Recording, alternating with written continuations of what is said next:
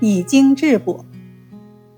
有位富家子弟患了怪病，卧床数月，后经叶天士医治，病情大有起色。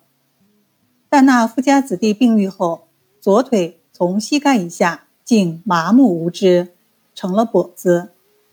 他不仅不感谢叶天士治好他的怪病，反责怪其医治不妥。叶天士听后不动声色，任其埋怨。十几天后。叶天士约那位跛子去虎丘山凉亭饮酒，叶天士让跛子坐了上座，自己就在一只木箱上坐下，二人对饮起来。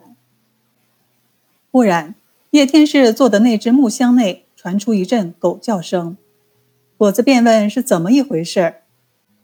叶天士笑道：“箱子里有一条疯狗，为防着他出来闯祸，故而把它关在箱中。”酒过三巡，叶天士要去小便。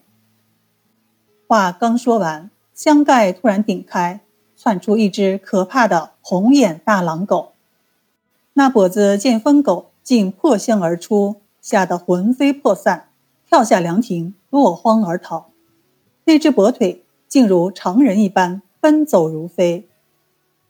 那富家子弟奔出数十步，忽听叶天士在身后大笑。他惊异地扭头一看，只见叶天士便用手拉住那条狗，便哈哈大笑：“好了好了，这腿不是好了吗？”富家子弟惊疑地放慢脚步，试着又走了数十步，那条跛腿竟真的好了。原来呀，叶天士根据那富家子弟的病情分析，那条跛腿并非服药过量留下的后遗症。